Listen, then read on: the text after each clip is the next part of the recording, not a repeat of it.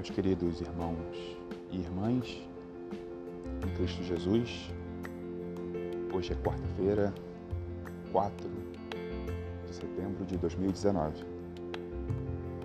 Rogamos que a graça e a paz de Deus, nosso Criador, Pai, o infinito amor do Filho dele, nosso Mestre, Senhor, Jesus, o Cristo, e a presença do Espírito de Deus Espírito Santo, o Espírito da Verdade, esteja conosco agora, durante todo o nosso dia, nos iluminando as decisões, as escolhas e durante toda a nossa vida. Bendito seja Deus que nos reuniu no amor de Cristo. Proclamação do Evangelho de Jesus Cristo, segundo Paulo, segunda carta ao povo de Corinto, no capítulo 5, versos 1 a 10.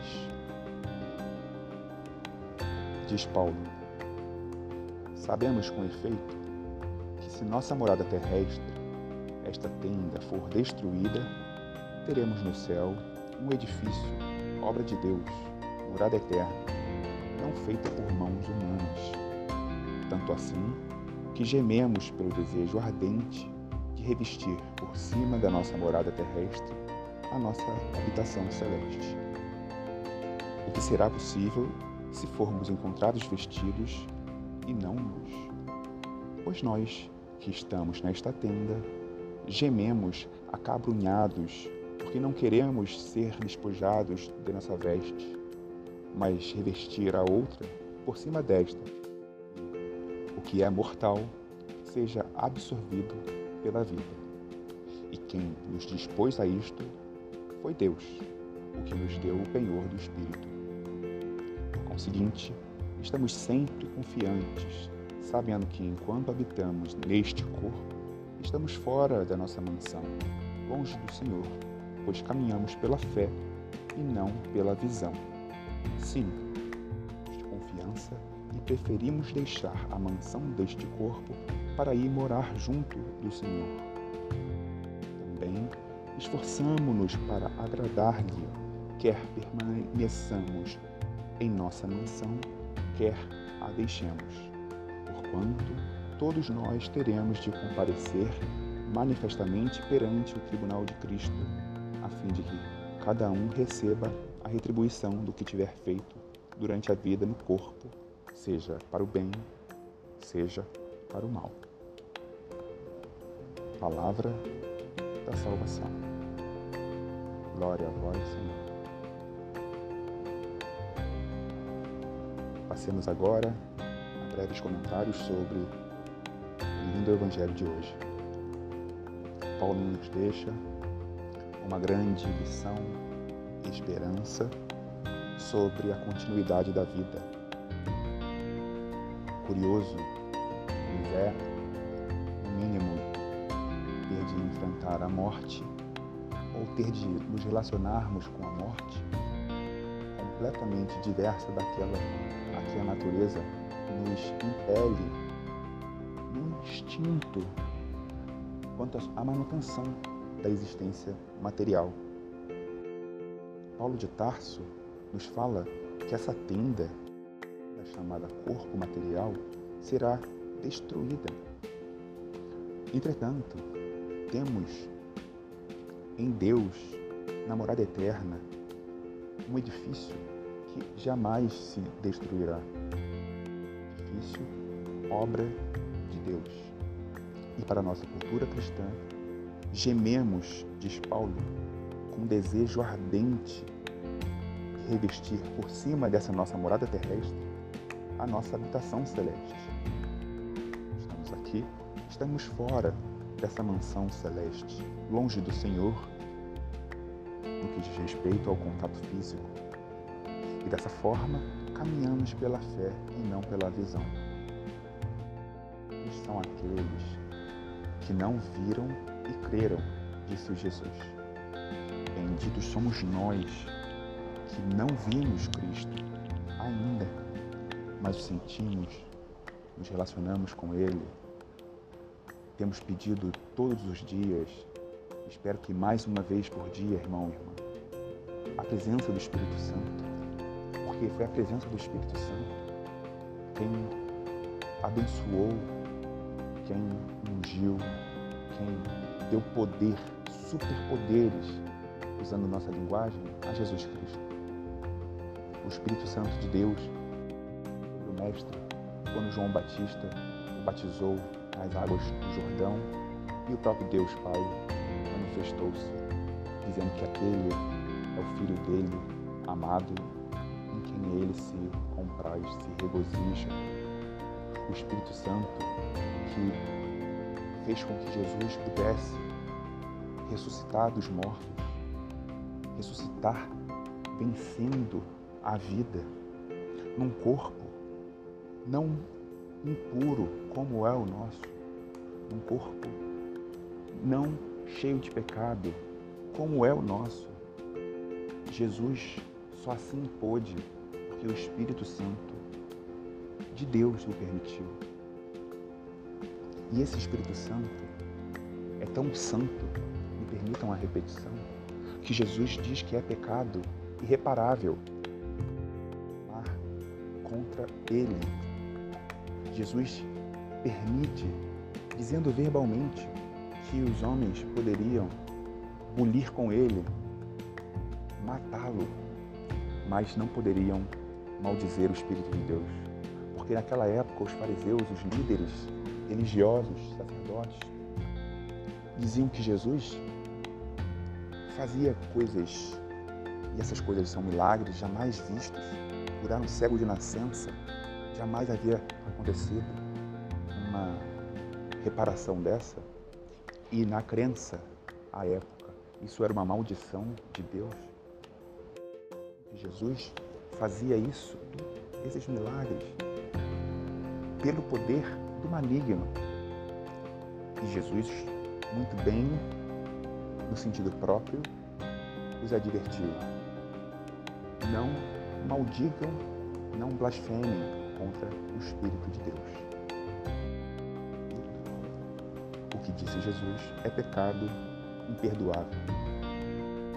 Dentro esse nosso estudo, Paulo, em primeira carta ao povo de Coríntios, capítulo 15, diz o brilho dos corpos celestes, o brilho dos corpos terrestres, assim, um é o brilho do sol, outro o brilho da lua e outro brilho das estrelas. Estrela para estrela, há diferenças de brilho. O mesmo se dá com a ressurreição dos mortos. Semeado corruptível, o corpo ressuscita incorruptível. Semeado desprezível, da reluzente glória. Semeado na fraqueza, ressuscita, cheio de força. Semeado corpo psíquico, vejam, ressuscita corpo espiritual. Se há um corpo psíquico, há também um corpo espiritual. Portanto, meus irmãos e minhas irmãs, essa ressurreição de que Paulo fala sobre Jesus não é a ressurreição da carne material que hoje habitamos, não é a ressurreição da carne do corpo que Jesus Cristo habitou, é uma carne diferente. A carne, imagem de um homem celeste. Deus, junto do Filho, ressuscitado, que despojou-se de toda a sua maravilhosa potência e veio fazer-se homem para a remissão dos nossos pecados. Mas não nos enganemos. Jesus Cristo nos permite a redenção, agindo como nosso redentor, auto-entregue em holocausto pelos nossos erros, que vamos continuar a cometê-los todos os dias. Entretanto, precisamos continuar nos arrependendo todos os dias, refletindo sobre eles todos os dias, nos reconciliando com nossos irmãos todos os dias porque também está escrito no final desse capítulo 5 da segunda carta aos Coríntios, assim: Porquanto todos nós teremos de comparecer manifestamente perante o tribunal de Cristo, a fim de que cada um receba a retribuição do que tiver feito durante sua vida, seja para o bem, seja para o mal. No retorno do Cristo, em sua carne incorruptível, em seu corpo espiritual, nós deveremos sim responder pelos nossos acertos e os nossos erros, mas não sob a perspectiva de uma condenação eterna, um inferno, um lugar onde tem um indivíduo, um capeta contridente que vai nos fazer sofrer. Não é isso. Nós seremos sim apresentados diante de Deus, na presença de Jesus. Jesus nos cobrará, porque Deus o deu essa autoridade pelo que nós fizemos, com o aprendizado que ele nos entregou pelo Espírito Santo. Sim, é nossa responsabilidade fazermos o maior esforço possível pela busca do correto. Sabemos que vamos falhar, sabemos disso. Então é nossa responsabilidade buscarmos as obras, buscarmos as atitudes, buscarmos os pensamentos alinhados aos ensinamentos do Cristo. E chegarmos diante dele e ele falar para gente: tudo que eu fiz para você foi em vão, você sabia quem eu era eu me apresentei para você. Deus te enviou o Espírito dele e nós estivemos contigo. O que você fez disso? E a gente precisa ter a responsabilidade de bem responder, porque na verdade ele já vai saber de nós.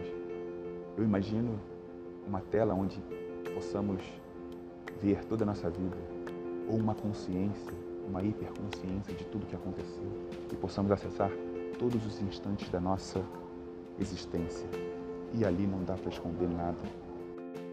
Ficará às claras, não só para nós, como para todas as pessoas com quem convivemos e não convivemos. Daí a importância da não mentira, da verdade, desse compromisso de sempre estarmos com a verdade, porque tudo será, inclusive nossos pensamentos. E assim fechamos nossos olhos, elevando nossos pensamentos a Deus, nosso Criador, Pai, querido Pai, a quem podemos sempre recorrer, pedindo piedade, pedindo carinho, pedindo colo, pedindo aconchego. E em resposta, Ele pode e quer nos mandar o Espírito dele para que sintamos o que temos aprendido da vida e obra de Jesus Cristo. Queremos agradecer imensamente, Pai, porque o Senhor nos deu essa vida material e nos deu, através dessa vida material, a oportunidade de nos aperfeiçoarmos e nos prepararmos para a vida no reino do Teu Filho, o reino de Deus, o reino onde o amor imperará, onde pessoas que aprenderam a colocar em prática os ensinamentos do teu filho, que aprenderam a se arrepender. Não pessoas perfeitas, Pai, mas pessoas que se dedicaram a fazer o correto, poderão ser abraçadas pelo Senhor. Que, infelizmente, não puderam passar de ano, por assim dizer, deverão cumprir novo ritual de aprendizado para que se preparem à ascensão da vida espiritual. E assim, Pai, diante dessa circunstância tão triste, haverá choro e ranger de dentes, porque o arrependimento será tão amargo que viveremos o nosso próprio inferno. A gente entende isso, Pai. E é nesse sentido que, além de te agradecer por enviar o teu Filho e o teu Espírito, queremos te pedir piedade de todos nós, que todos nós erramos todos os dias. todos nós temos vivido nesse mundo tão contrastante entre a vida e a morte, mas a vida de tantas farturas materiais e a morte, extrema carência de tudo, água, comida, abraços. Oh, Pai, como a gente tem feito coisa errada aqui, e sem a Tua ajuda a gente não vai conseguir seguir. A gente quer, do fundo do nosso coração, que o Senhor o Teu Espírito para nós, para que a gente possa tomar as decisões acertadas. Nós, em nossas vidas individuais, os nossos familiares, amigos, colegas, as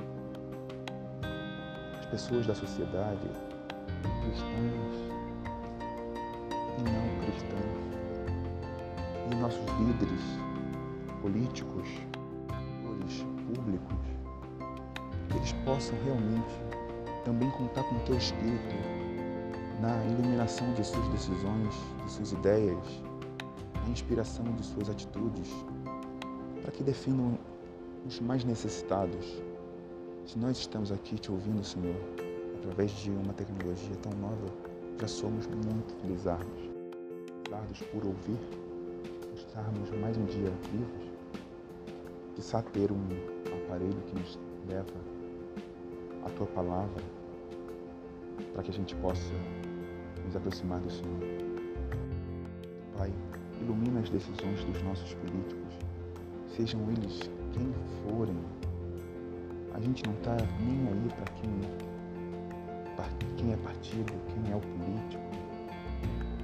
Nós pertencemos a uma fraternidade material que se encontra no mundo espiritual e que dessa forma se une em oração ao Senhor para poder te pedir que ilumine os caminhos dessas pessoas, que elas possam efetivamente fazer a tua vontade, Senhor, cuidando dos teus filhos, como o Senhor espera que nós façamos.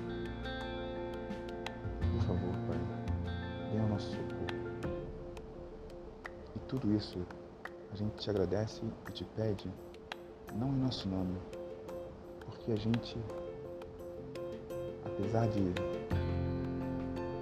tão infinitamente pequenos e tão infinitamente importantes por sermos filhos, não temos esse método de te pedir. Te pedimos em nome do teu Filho perfeito, nosso Redentor, Jesus. Messias.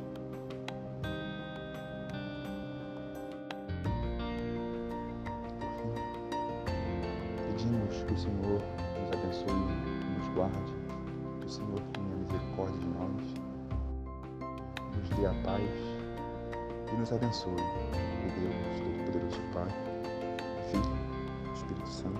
Amém. amém com o sentido de que assim seja. Sigamos em paz, irmãos e irmãs, de que Jesus nos acompanhará durante todo o nosso dia. Saúde, muita saúde, muita paz. E se Deus quiser, até amanhã.